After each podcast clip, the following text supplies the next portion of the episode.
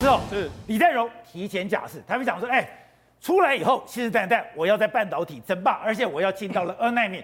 可是话还讲完，结果没想到他又被告了。对被告什么？他是打一种叫牛奶针。对大家为什么打牛奶针？对他说原来 Michael Jackson 过世前对也打这种牛奶针。，对。这是什么牛奶针？，对，李在镕呢离开这个监狱后，最近又到法院去报道，为什么？因为很很多这个地方法院起诉他说，哎、你有滥用所谓的异丙酚，叫做牛奶针这个东西。异丙酚那这个东西是什么东西？它其实是一种麻醉的这个镇定剂，一般都用在什么地方？如果大家有去做这因为为什么它要牛奶针？因为它的样子很像牛奶，哦哦，白白的，就就我们现在看颜到这色个像牛奶。对，那一般都什么时候用呢？很多都用在美容诊所，它需要它五，如果你打进去的时候局部麻醉，或是你打进去的时候，它会大概五，你会熟熟睡五到十分钟左右，所以它其实是一种是，如果你一般来说医药用的是这样，那很多人会把它用来做什那么？感觉不跟打吗啡一样吗很？多人把它用来治失眠。如果你去这个医医医学诊所的话，有些时候你失眠过多了，他可能会开这种比较强效的东西给你。那这个李李站长就说啊，没有啦，我就是因为我从二零一五年开始的，我压力很大，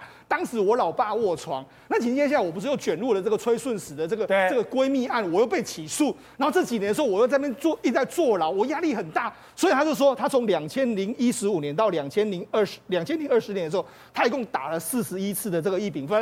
哦那打四十一次的异丙酚的时候，他就说啊没办法，那因为这个在韩国算是违法，他这次呢可能检方要要求他求偿七千万韩币，约折合现在币是一百六十不四是万左右一。百六十四万，对他来讲当然是小钱对。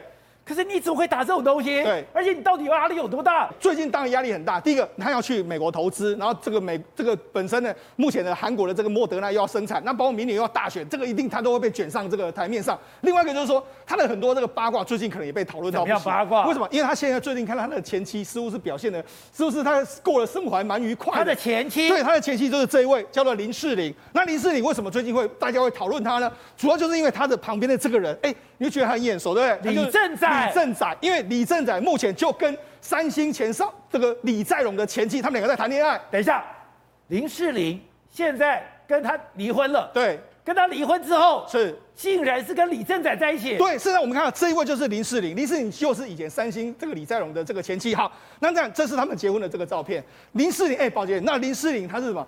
她是这个大象集团出身的。那她过去一段时间，她是美，她是韩国的财经界非常有名的美女，很多大财团全部都想要这个把她把她这个娶回家，而且她还是高学历，她是韩国延世大学毕业，她是很。他学历又高，他家世又好，所以当时的时候，李在镕一看就爱上她了嘛，就说：“哎、我一定要娶到她。”所以他们的结婚对，照虽然一九九八年跟他结婚，那结婚的时候结结婚十年之后就离婚，二零零九年离婚。为什么离婚？